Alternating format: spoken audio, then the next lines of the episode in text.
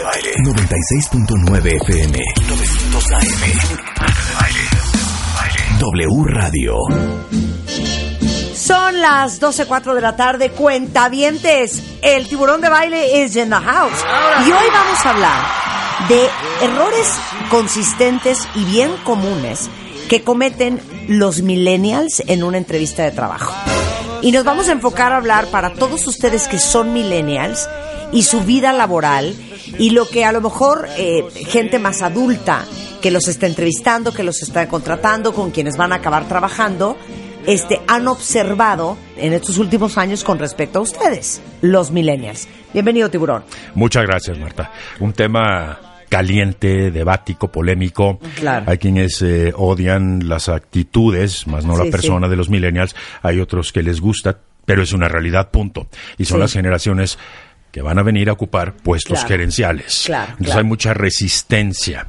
Claro. El lado muy positivo que veo de los millennials es que desafortunadamente la burocracia hace que tú hagas horas pompis. Claro. Entonces llegas a las 9 de la mañana, tu jefe se va a la una a comer, llega a las 6 de la tarde, a las 6 te pide algo Claro. y tú no te puedes ir hasta que él se vaya. Claro. Entonces ese equilibrio que debiera de haber en unos 5 a 10 años me parece muy importante. Claro. Pero también muchos millennials abusan. Y abusan porque saben que los necesitan. Claro. Pero recuerda que no eres el único millennial que te estás entrevistando. Claro. Porque hay millones. Para todos los millennials Así que, que tienen aguas. broncas para encontrar chamba, justamente vamos a decir eh, que, que se ha observado en estudios este, que han aparecido eh, en muchas diferentes fuentes con respecto al trabajo y los millennials. Lo que pasa es que a mí les digo una cosa, a mí me cuesta mucho trabajo y voy a hacer el opening statement. Perfecto. Entender este sistema y creo que a ti también, Rebeca. Sí. Lo hemos platicado mucho, cuentavientes, de yo necesito tener un balance y un equilibrio entre mi vida personal y mi vida laboral, ¿no? Y, y ¿sabes qué? Yo no trabajo más allá de las seis y yo necesito mis horas de esparcimiento. ¿Se puede Y- trabajar desde casa? Y, No, y- sí, y- sí, y sí. trabajar desde casa y todos Sí, estos rollos los beneficios flexibles ahora están al día. que, que yo vengo de una escuela totalmente diferente y, un- y un poco les cuento esta historia para que entiendan, digamos que... Para la- contextualizar. La, división generacional laboral que tenemos unos con otros. Y la cultura. cu- Claro, entonces... era. eh, mucho le hemos platicado Rebeca y yo y, y es- son temas que he discutido mucho y que les he contado mucho a la gente que trabaja conmigo, pero yo vengo de la escuela, de los medios, de la producción y, y de la creatividad. Y específicamente yo creo que mi gran formación fue mis primeros años trabajando en WFM. En el WFM, que muchos de ustedes recuerdan, encabezado por el negro González Iñárritu, Martín Hernández, Martín Delgado, este, en fin, eh, Juan Carlos Miranda, Charo Fernández, Joaquín Díaz, este, yo y, y muchos otros. Y mi chamba, por la pasión que todos los que estábamos en WFM sentíamos por lo que hacíamos, era nuestra vida. Y yo creo que muchos de ustedes de mi generación recordarán mucho WFM y sin duda fue un parteaguas en la historia de la radio en México. Y yo creo que la única manera en que eso sucedió y pudo haber sucedido es por el compromiso, la pasión y el amor al arte que teníamos todos y cada uno de los que trabajamos en WFM en esa época. Literal, yo les he contado, y qué lástima que no tengo aquí a Martín Hernández, que hace poco estuvo en el programa, que había colchones en los estudios de producción de W. Martín Hernández, cuando hacía el pago asesino, pasaba tres, cuatro días sin irse a su casa. Yo salía de chambear a las dos, tres de la mañana diario y me, me acuerdo muy bien que mi mamá un día me dijo, si vuelves a llegar tarde, yo le voy a hablar al, al negro y le voy a decir que si vuelves a llegar a las dos de la mañana, te voy a sacar de ese trabajo. Y mi mamá literal cuenta vientes, Es pasé la vergüenza de que le habló al negro González Iñárritu a decirle, si Marta vuelve a llegar a las 3 de la mañana, se va de ese trabajo. ¿Por qué? Porque no nos queríamos ir de la oficina. Porque no había nada más importante que hacer que lo que estábamos haciendo. No, tenías que sacarlo, estás al aire. Y era un compromiso de, oye, si nos tenemos que quedar hasta las 2, 3 porque hay que hablar a Japón para hacer una transmisión simultánea claro. entre una estación de radio No hay de japonesa y WFM por el aniversario, lo hacemos. Oye, si tengo que dormir aquí tres días porque hay que sacar el pavo asesino, que era la forma de celebrar Navidad en WFM, lo hacemos. Oye, si tenemos una transmisión de un concierto eh, de Pink Floyd The Wall y es 1991 y el, el cambio horario con Alemania pues es de ocho horas y no vamos a dormir, no dormíamos. O sea, no nos lo cuestionábamos, porque esa era nuestra vida y no había nada más importante que tener la oportunidad de ejercer nuestra pasión. Hoy en día son las seis y todo el mundo agarra su bolsa y se va. Y si hay algo que entregar mañana, pues se entregará cuando se puede. Porque a las seis de la tarde yo me voy. Y si hay que fregarse el fin de semana, Sí. no todo el mundo está dispuesto a hacerlo. No, to- no todo. Entonces, para mí es muy difícil entender esa fina línea, porque creo que habemos muchos allá afuera, y entre ellos muchos millennials que a lo mejor nos están escuchando, que nos dedicamos a nuestra verdadera pasión.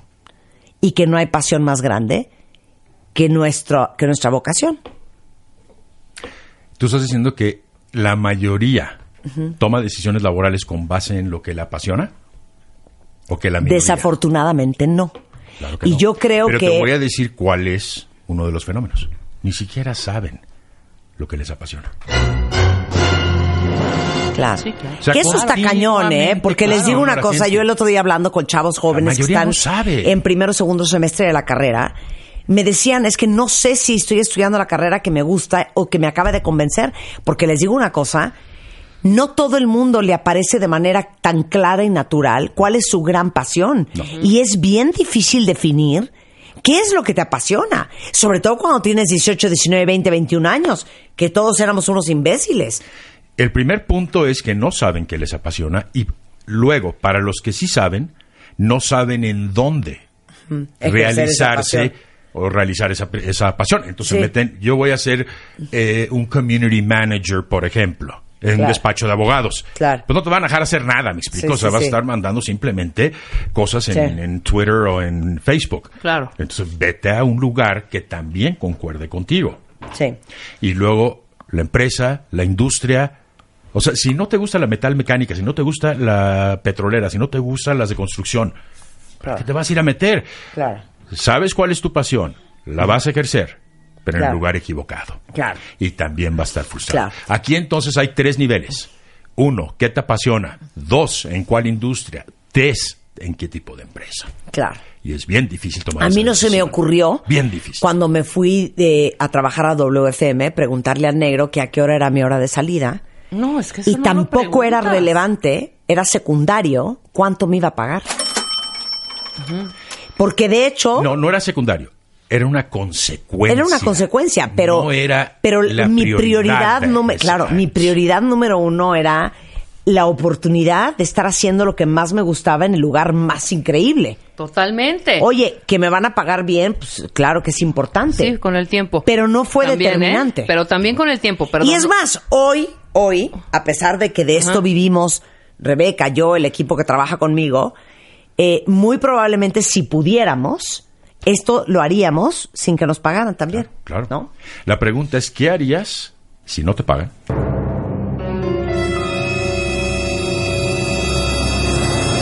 Claro. ¿Y qué harías Sí, hasta que amanezca sí, sin sentirlo pesado? claro. Ujú, Esas Entonces, son hay, las que- dos hay gente que me dice, preguntas bueno, pues yo estudié X carrera, ¿no? Digamos, este, Claro. relaciones internacionales. Pero lo que sí haría es ponerme a hacer planos o dibujos o pintar toda la noche hasta que amanezca. Y sale el sol y yo, bueno, Sí. perdida en el contexto del tiempo. Sí. Entonces, hay algunas personas que piensan que son esclavas de su carrera universitaria, académica. Y si estudié esto, ya me tengo que fregar. Yo nunca quise estudiar derecho, pero ni modo, tengo que ejercerlo. Eso es un gran mito, un gran mito. Ahora, recluto y contrato a una persona que me tomó un mes contratar a alguien cuando yo era director en una gran empresa, no sé si la pueda mencionar o no, pero Menciona, claro. de hecho es Parent Company, Ajá. es decir, Televisa Corporativo. Ajá. Ok. Llega ese chavito bastante abusado que venía de un área interna y le pregunto en particular, ¿cuál es tu actitud hacia los horarios? Completamente abierto. lo que se requiera. Y a la hora que se requiera, lo contrato. Y sabes cuál es el ritmo Sí, sí, de sí, Televisa. Primer día a las seis de la tarde me pide permiso si puede salir a las seis. Ajá. Dije, bueno, pues igual y pasó algo. Segundo día me pide permiso que si puede salir a las seis. Ajá. Dije, bueno. Y el tercer día lo mando a llamar para darle el beneficio de la duda, llegando por la mañana. Ajá. Le digo, oye, me llama la atención que pidas permiso los dos primeros días. Y me gustaría saber si estás en algún programa, cuidando a algún familiar, enfermo. No, no, no, mira, lo que pasa es que a mí me encanta echar la cenita y las quesadillas con mi suegro. Bueno, el papá de mi novia. No es cierto. Eso me contestó. No es cierto. Entonces le dije, a ver, la próxima vez que entrevistes o que te entrevisten, di la verdad. Me dice, ¿por qué? Porque yo te pregunté sobre el horario. Me dijo, no, no es cierto. Echo para atrás la silla, jalo el cajón y saco un folder porque yo siempre Sí. apunto en mis entrevistas. Esto fue lo que me respondiste. Ah, no, mira, lo que yo quise decir es que cuando salí de ti, o sea, de estar contigo, me fui a recursos humanos y me comentaron que era de 9 a 6. Pero eso no fue lo que me dijiste a mí. Ah. Sí, Entonces te voy a pedir un favor. Quiero que vayas a darte de baja. Al Pues tercer sí, día. Pues sí. Claro. Y me dice, bueno, entiendo. ¿Me podrás ayudar en otra área? ¿A conseguir trabajo en otra área de televisión? No, güey, lárgate. No, bueno. No, no le contesté así, pero... lárgate. O sea, ¿me explicó? Lárgate. Mejor me hubiera dicho y se acabó y no pasa nada. Claro. Ay, primo Entonces- hermano de otra versión de eso, ¿eh? ajá. Oigan, urge, urge entregar ya el video, por ejemplo. Sí. Pero urge, güey. Hoy es lunes, ¿no? O sea, para ayer. O sea, urge, güey. ¿Cuándo lo tenemos listo? Pues yo creo que... Pasado pues yo creo que el ¿no? miércoles o jueves. ¿Qué? O sea, no entiendo cómo si hoy es lunes, el video va a estar listo el miércoles o jueves. Es que no es lo único que hacemos. ¿Ya sabes? Bueno, perdón. Pues sí, si te quieres ir a las seis de la tarde, sí, el video va a estar listo el miércoles y Exactamente, jueves. O jueves. Si dices, oye, ¿cuándo lo quieres? ¿Sabes qué? Güey, si hoy es a morir y me tengo que ir a mi casa a las 5 de la mañana, pero el pinche video está listo mañana a las 10, mañana a las 10 está el video listo. Es que si todo mundo hubiera que se hubiera sido, eh, sería un panorama diferente y pensarían diferente. Si todo mundo hubiera tenido por lo menos un de par de años trabajando en, en, En producción. un lugar, espérame, en un lugar, no ni siquiera, o sea, en un lugar en donde tienes que salir al aire sí o sí, esa disciplina te la va trayendo toda esta experiencia. Esa disciplina te la da los medios. Porque, No la tiene nadie. Claro. Casi nadie, ¿sabes? Claro. Es, todo es para Oigan, el día que hicimos el las flash mob, dos Hombre. días consecutivos la gente no durmió. Exacto. Porque había que tener listo un montaje en el Monumento a la Revolución para recibir a 11 mil cuentavientes. No, y deja tú eso. Después teníamos que sacar, pero inmediato el video. Claro. ¿Tú crees que fue váyanse a dormir y nos vemos? Sí, váyanse a dormir un par de horas y le seguimos dando en la tarde porque mañana sale al aire el video. ¡Punto! No hay de otra. Es otra disciplina, en fin. Sentido Bueno, de urgencia no tienen. bueno. Este, y para mí los días tienen 24 horas, no tienen 8. sí, exacto. Cuando la gente Para dice, mí los días tienen gente 24 dice, horas. es que yo no tengo Los días tiempo. no tienen 8. Yo no tengo tiempo. Pues tenemos el mismo tiempo tú y yo. Ahora, te voy a decir. administración Nada más que tiempo. tu tiempo dura 8 horas, el mío dura Sí. 24. El Claro. problema es que esos dos o tres que no tienen esa conciencia o esa disciplina logran ponerte las broncas. Tuvimos un ejemplo, Alan, Oye, hace poco. Oye, ¿cuánta gente, a qué horas termina este programa, con una, cuentavientes? con a la una de la tarde, ¿no? laboral, ¿no? ¿Cuál ha sido la hora más tarde que te ha sido de este programa? 3 de la mañana. Sí, en montajes. Claro. Tres de la mañana. Porque en tiene que salir el de Baile Kids y porque tiene que salir el Game Show de Bebemundo. Ni modo. Bueno, a ver, Alan, ¿qué edad tienes? 23. Ok, entonces millennial. Claro. Y entiendes el trabajo en el que estás. El, punto, Claro. el punto de vista de Alan como millennial Ajá. en relación con las exigencias del trabajo, Ajá. ¿por qué las tolera? ¿Qué beneficio le trae? Porque me encanta lo que hago y me apasiona. Pero yo me acuerdo mucho cuando yo empecé a trabajar en una televisora a los 17 años, que era becario. O sea, yo me acuerdo que mis amigos era de. ¿En serio te vas ahí y no ganas ni un centavo? ¿En serio te matas ahí ocho horas y, y no te pagan? O sea, yo mucho no entiendo esa mentalidad de los millennials. Que también soy millennial, pero no tengo esa mentalidad. Claro. Que sí, todo lo ven por lana, lo quieren fácil y pues sí manejan mucho de no, son mis tiempos o no, eso ya no me corresponde. O sea, ¿por qué? Claro, aquí el punto no es, no tiene nada de malo querer lana. 100%, ¿Estás de acuerdo? No, 100%. Nada. O sea, todos Claro. queremos lana. Oye, yo negocié mi contrato con el negro como perra. Ah, mira. Yo, Pero no era el fin. Pero de claro, una no cosa. era el fin. No era el Yo fin, negocié, no pedí. Claro. Entonces. Yo nunca negocié, a mí me dieron. estábamos Y era yo la más feliz de la vida, ¿me entiendes? Es- Claro. Yo tenía muy claro dos cosas. En dónde quería trabajar y con quién quería trabajar. Clarísimo, ¿no? En co- comunicación, ok. Si tú fueras un ingeniero fregón, ¿qué compañía buscarías? La más chingona, ¿no? La más fregona. Yo me fui con la más... Krupp. Pues no, perdón. Pues yo me fui también con la más grande y la más chingona. Ni, ni más. ¿sabes? O sea, Sí. mi, mi, eh, mi- la emoción y la pasión que yo tenía en el momento que yo pisé y me dijeron, vente, hay una plaza. ¿Crees que en algún momento, yo lo único que quería es, a ver, denme lo que hay que hacer ya para empezar a chambear. No dije, tráiganme el contrato para ver si me conviene la paga. No, bueno, yo sí. Eso, no, yo no. Eso vino después. Eso vino después, No, perdón. pero Yo, claro, pero tres otra años vez, pude Es que no es si te conviene. no, es, la prioridad. Claro. A ver, uno no es está, prioridad y palabra. dos, que te paguen lo justo. Sí, totalmente. Pero aparte creo que hay una edad. Y lo justo va directamente proporcional Claro. en el nivel con el que te vendes en una entrevista. Aparte Punto. creo que hay una edad en la que quieres aprender y quieres conocer cosas nuevas y está, o sea, Supuesto, más allá de... una escuincleta de 19 años. Exacto, hay 20. esa edad en la que lo que quieres es aprender. Oye, el caso de Luz, de Luz Pio Quinto. Ay, que, que- que entró, de Entró aquí becaria. como becaria, no ganaba ni un peso. Ni un peso durante Luego un año. logramos, decidimos contratarla, o sea, se ganó la chamba y empezó ganando poquito y fue creciendo, creciendo, creciendo, Claro. creciendo. Y hoy Luz la soltamos para que todavía Ya tienes- creciera ya más. Tienes este, oportunidades en otro, en otro lado. Mire, O sea, eh, está te voy a decir que se reduce. Ah, En el corte, antes de que entráramos, corte comercial, estábamos hablando los tres Ajá. de que eh, no es el punto del dinero, No, exacto. es que no debe ser el criterio principal para un trabajo. Y dos, no, ni siquiera lo preguntas para empezar. Sí. Pero mucho menos si lo has de preguntar, no debe ser la primera pregunta de una entrevista. Claro, Esa fue la polémica. Esa fue la polémica. Exactamente. Claro. ¿Cuánto me vas a pagar? Y yo me volteo y le digo, pues ¿cuánto vales? Claro. Mucho, pues ¿cuánto Claro. es mucho? Claro. Tienes que tener mucho cuidado. Si yo llego y te vendo algo y te digo que vale mil pesos de entrada, ¿es mucho o poco?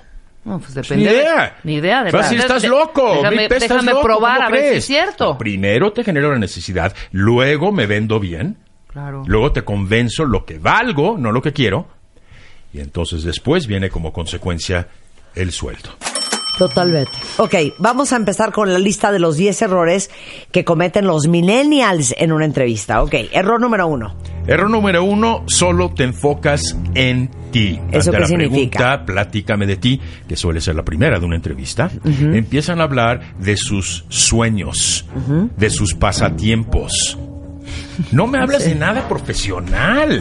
Ahora, no solo los millennials, sino mucha gente. Pero en el caso de los millennials, se clavan a... Mira, Roberto, a mí me gusta jugar Mira, golf los fines sí. de semana. Mira, a, a mí me encanta Beyoncé por esto y eso. Oye, por favor. A mí me encanta surfear en Sayulita. Exacto. ¿Qué relevancia tiene? Entonces, no hables de ti, punto número uno. Si vas a hablar de ti, habla de ti de En manera contexto. profesional, en Sí. contexto, y habla de ti en contexto en relación con lo que puedes aportar. Todos los reclutadores quieren saber qué me vas a dar primero para después ver cuánto pago por ese servicio. Ok. Dos, no venderse bien. Esto significa que tienes que buscar un equilibrio entre lo que buscas y la empresa. ¿ok? En este caso hay un balance entre seguridad y arrogancia. El no venderse bien es arrogancia. Es todo lo que tú quieres, todas tus exigencias. Hay una línea muy delgada entre arrogancia y seguridad. Muy delgada. Ahí te va. Llega una persona y le preguntas por qué debería de contratarte. Porque soy el mejor vendedor en telecomunicaciones en la República Mexicana. Punto final. ¿Es arrogante o no? Para mí sí, Por supuesto que sí. totalmente. Por supuesto que sí. Ok. Te dice porque soy el mejor vendedor en telecomunicaciones en la República Mexicana, ya que he recibido el premio nacional en los últimos tres Ahí años está consecutivos. otra cosa. No he dejado de exceder en, un momen- en momentos de crisis en menos de 20% mi cuota en los últimos 12 trimestres. ¿Es el mejor o no? Sí. Claro. Sí es. Entonces, para que haya una diferencia entre seguridad y arrogancia, si me vas a presumir algo, confírmamelo. Hecho el fun fact. Fun fact, fun Sí, fact. claro. ¿Así es el fun fact? Exacto. Ok, Muy es, bien. es el fun fact. Tres, vestirse inadecuadamente. Hemos dicho en el pasado que una persona, un individuo, genera un juicio de valor en tres segundos en relación con otra persona. Yo te veo en tres segundos, ya te etiqueté. O sea, Rebeca es fachosa o es enojona o, o lo que tú quieras. Hay muchísimas personas que me dicen, oye, si es un trabajo creativo, no me voy a ir de traje. No, no te vas a ir de traje. Pero vete fashion también, Sí, ¿no? exacto, claro. O sea, hipster si quieres, lo que tú quieras, pero un poquito de fashion. O sea, no con la ropa desgarrada y rompiéndose. Erra por el lado correcto. Después le puedes bajar un poquito si quieres al estilo una vez que entres. Pero tienes que dar una buena impresión y vas a representar a la empresa ante clientes en ocasiones o en juntas o lo que tú quieras, ¿ok? Tú eres la cara de la empresa. Entonces, viste apropiadamente. No dije viste bien, viste apropiadamente. Y les digo una cosa, hay una fina línea entre, güey, hipster, traigo barba, ¿me entiendes? Mi rollo, alternativo. Ah, soy un huevón y no me bañé hoy. Exacto. Sí, exacto, y me vale madre. Exacto, claro. horrible, Oye, la barba bien Con estilo, recortada, sí, bien estilo, rasurado, claro. bien nítido, bañado, la piel cuidada, sin pelos en las orejas y en la nariz, la ropa limpia, el zapato decente, las uñas bien cortadas. Claro. O sea, tú puedes traer look pandroso y estar impecable. Totalmente Fashion. de acuerdo. Claro. Fashion, sí, estamos de acuerdo. De acuerdo. Me gusta cómo lo resumió Rebeca. El resto de los errores que cometen eh, muy seguido muchos millennials cuentavientes, para todos los que son millennials y está, les está costando trabajo encontrar chamba, pues ojalá que esto les sirva. Hacemos una pausa y regresamos, no se vayan. Hacemos una pausa y regresamos. Marta de baile en W. Al aire. En vivo.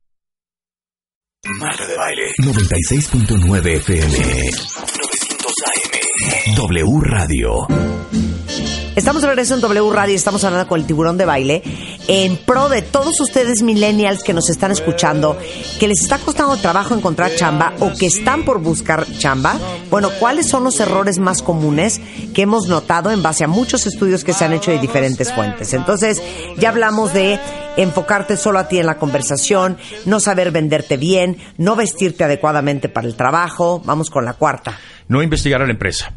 Ok, mucha gente no tiene idea de lo que hacen las empresas, sobre todo las empresas que se llaman de bienes intermedios, que no son productos de consumo al mercado, sino que son proveedores de los productos de consumo. Eso se llama un bien intermedio. Y yo te proporciono la materia prima y no me mi empresa ni, ni siquiera lo conoces. Para que puedas sugerir lo que puedes aportar. Recuerda, no estamos, y no se confundan, diciendo que el dinero no es importante. Lo que estamos diciendo es que es una consecuencia y no debe ser la primera pregunta. Y segundo, y lo repito, tu oferta va directamente proporcional a la calidad con la que te vendes. Ajá. Entonces investiga la empresa y sugiere con base en sus retos y estrategias futuros qué puedes aportar. Eso es bien importante. Cuando yo le digo a la gente que puedes aportar a una empresa, mi responsabilidad, mi compromiso, ¿qué es eso? ¿No? O sea, investigando a la empresa me di cuenta que uno de sus objetivos futuros radica en penetrar este mercado y consecuentemente yo podría, etcétera. Documentate. Claro. Número 5. No usar tu edad como ventaja. Esto significa que me dice una persona de 28 años, no tengo la menor idea qué quiero hacer, es que a los 28 años estoy frustrada, etcétera. A ver, si entre los objetivos de la empresa está atacar un mercado de consumidores o clientes más jóvenes, aprovecha a decir que tú los entiendes mejor que una persona de 40 años en relación con sus gustos y preferencias. Claro. Eso significa que la persona de 40 años sí tiene mucho más experiencia, pero no tiene el termómetro, el pulsómetro. Sí, exacto. Entonces, sugiere que tú piensas como los millennials, pero no piensas como millennial, piensas como los millennials, porque dentro de los millennials también hay subcategorías. Sí. ¿ok? Los que les importa más la el, el modo de vida, el equilibrio, lo que les importa más es el aprendizaje, los que sí conocen su pasión. Hay de todo tipo de millennials. Sí, ¿ok? todo. No los podemos generalizar. Entonces, aprovecha tu edad de acuerdo a cada segmento de los millennials. Muy bien. No porque eres millennial y a mí me gusta. Deja de hablar de ti. Habla del mercado. Número 6. No le haces al reclutador preguntas inteligentes cuando te toca tu turno. Rebeca, ¿tienes alguna pregunta en relación con la entrevista? No, ninguna, todo me queda claro. Ah, ok, padre, ¿eh? Padre. Sí, sí, sí. A ver, haz preguntas que demuestren interés. La más importante que debes de hacer y si se te olvida en el coche, en la calle, en la banqueta, en el Uber, regrésate. ¿Cuáles son los objetivos futuros De la- del área? Del área. ¿Cómo se alinean con la estrategia de negocio y qué obstáculos piensan enfrentar en la consecución de dichos objetivos? ¡Wow! ¿Sabes por qué? Porque muchos reclutadores con los que he platicado etiquetan a los millennials como personas con una mentalidad de prepa. Ni siquiera de universidad, de preparatoria. A ver, en preparatoria se había un equilibrio entre irte de farra los fines de semana o estudiar un poco más para el examen. ¿Ok? No tienes 15 años. Un millennial no es porque tiene 15 años, ¿ok? Ya estudió una carrera y ya debería ser responsable. Claro. Entonces, es muy importante que hagas preguntas específicas y, sobre todo, para que evites expectativas irreales. Ay, es que yo pensé que en esta empresa eran más flexibles. Pues no pienses. Pregunta. ¿Eh? ¿Ok? Carajo. Pregunta, por favor. Número siete, no hablas como adulto.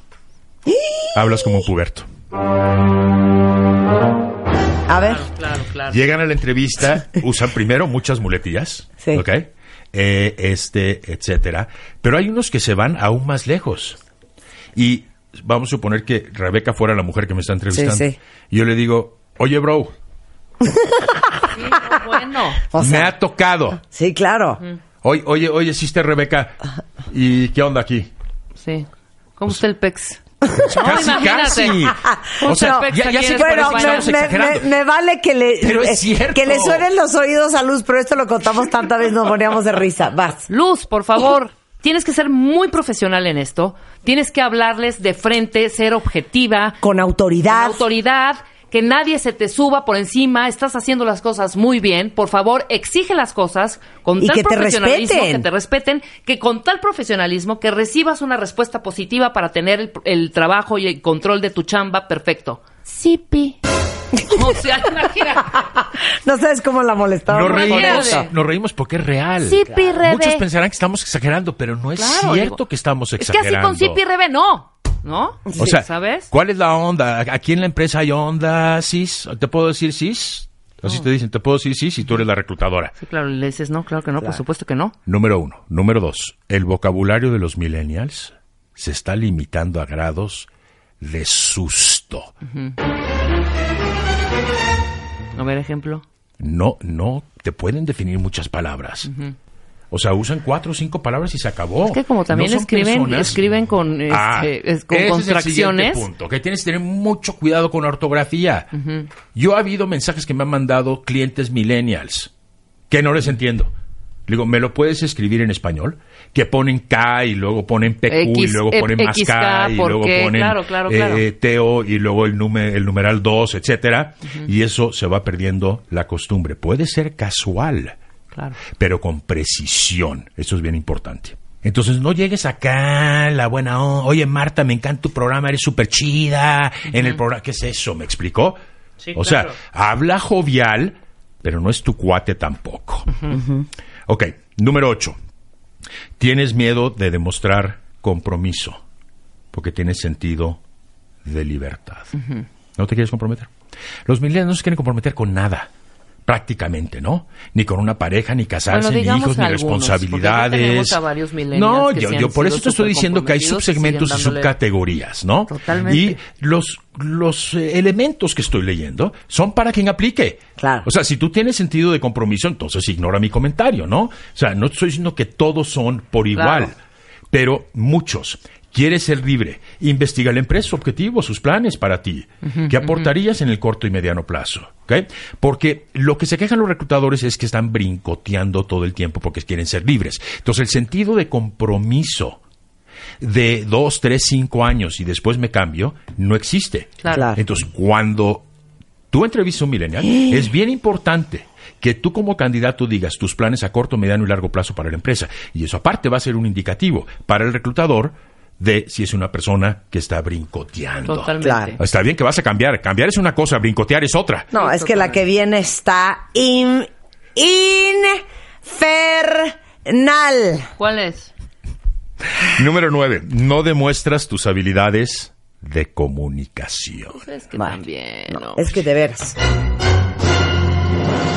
Pero te ¿Eh? voy a decir una cosa. Comunicación verbal, comunicación corporal. Estamos hablando de los millennials. Corporal. No, de saber, a ver, Saludar, conducirse. O sea, es verbal y no verbal. De saber sostener una conversación, ¿Sí? de saber hablar en público, de saber este negociar, de saber comunicar una idea, Sí. de saber elaborar un concepto en tu mente y tratar de encontrar el- el mi- la mínima cantidad de palabras para exponerlo. Pero fíjate que yo ahí me he topado con gente que en lugar de hacer lo que estás tú diciendo, Marta, toda esta Ajá. serie de características, es al contrario. Sí se expresan, sí lo plantean, sí lo verbalizan y a la hora de ponerlo en papel y a la práctica, no hay manera. Y hablarlo. Son años y años y años. Pero no nos vayamos diciendo, lejos. Yo voy a hacer la imitación. A, ver, hay dos efectos. No hablan con claridad. No ni concretan. con lógica. A ver, No va. hay Choro, realidad. rollo. Échame algo, échame algo. No O sea, hay realidad. o sea, Échame algo. Tú eres mi jefe. Ok, ese tipo de cosas. Y No se lo digo a no Juan para que me entienda no Pedro. concretan, O sea, espérate. A ver. Pero yo, yo soy tu jefe o tu entrevistador. Me da igual. No, ya estamos trabajando. Ok. ¿Ya estamos trabajando? Ya estamos trabajando. Oye, Marta, me mandaste 20 páginas Sí, del reporte de ventas sí. que no sugieren absolutamente nada. O sea, ¿cómo? ¿Qué se supone que debo yo de leer de esto? Pues es que me, me, me pediste que... No, no, yo no te O sea, pedí- lo que, yo no lo te pedí que- 20 páginas, Pero, ¿ok? o sea, sí, lo que pasa es que, o sea, nos juntamos todos y, y, y, pues tratamos como sacar toda la información y pues a mí se... O sea, se nos dijo. se nos dijo que, que pues había que meter todo y entonces pues...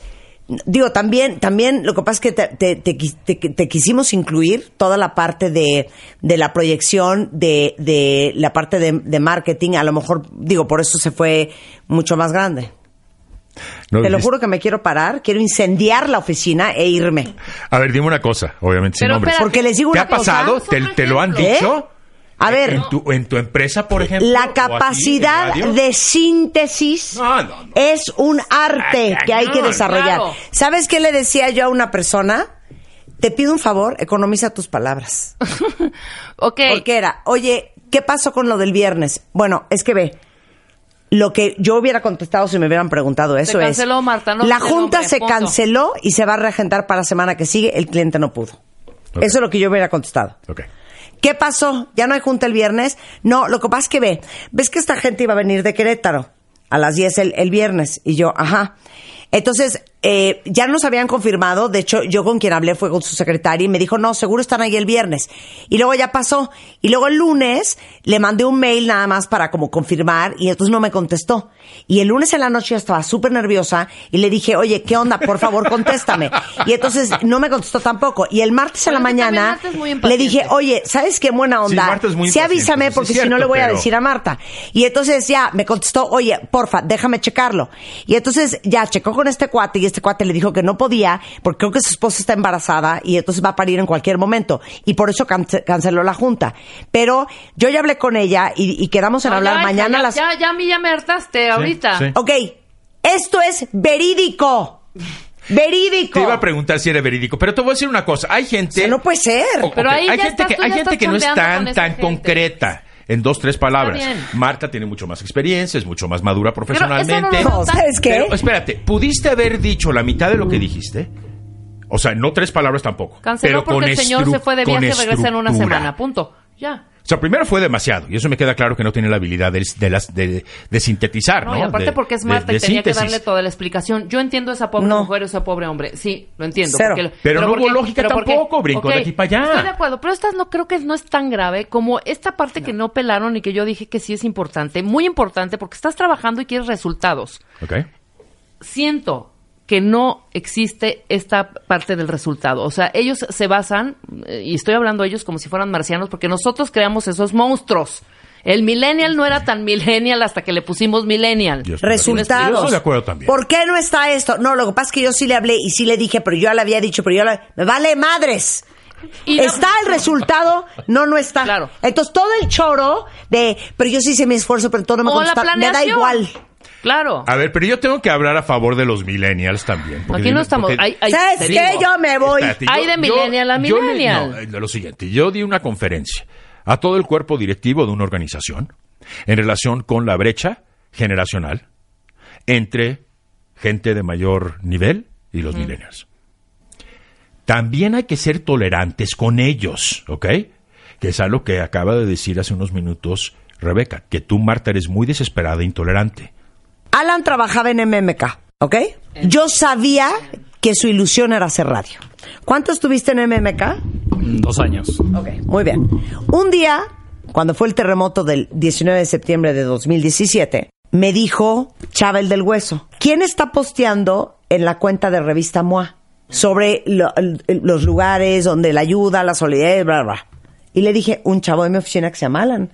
Oye, ¿podría, ¿podría yo hablar con él al aire para que me dé un reporte porque veo que él está en la Condesa? Ah, claro que sí. Le hablo a Alan yo. Oye, Alan, ¿dónde estás? En la Condesa. Oye, ¿puedes salir al aire con el hueso y echar choro y explicar dónde estás, qué está pasando, qué ayuda se necesita? Me dijo, claro que sí. Vengo yo en el coche. Le hablan a Alan. Alan sale al aire. Hablo tan bien. Wow. Bueno, Y luego Colgué. lanzamos nosotros. Cállate. Al día siguiente me habla Chava y me dice, oye hija, no manches este cuate que tienes en, MMK. Súper bien, no sabes qué bien habló, mil gracias.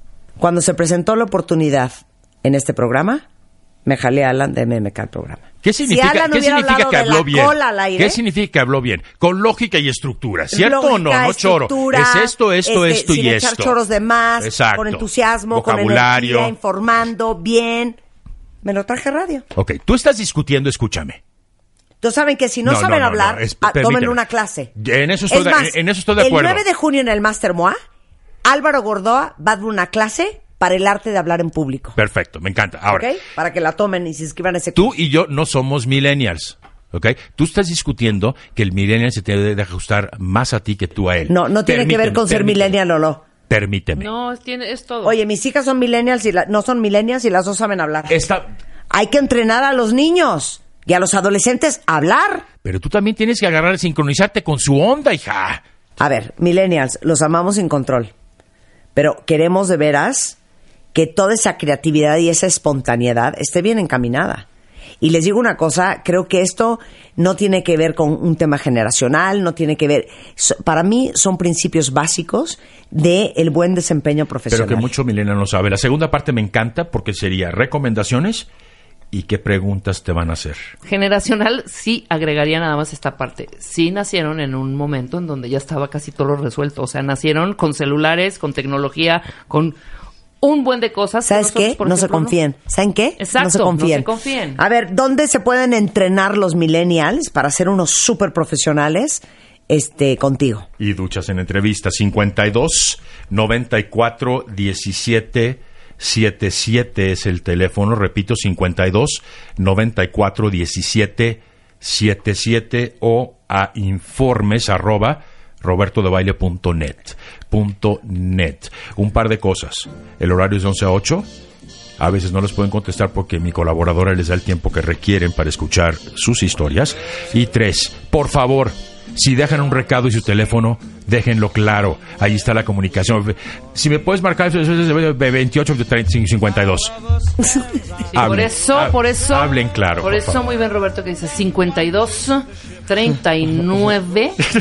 Llamen ya. llamen, llamen ahora. Llamen ya. Llamen ya. Eh, Llamen ya.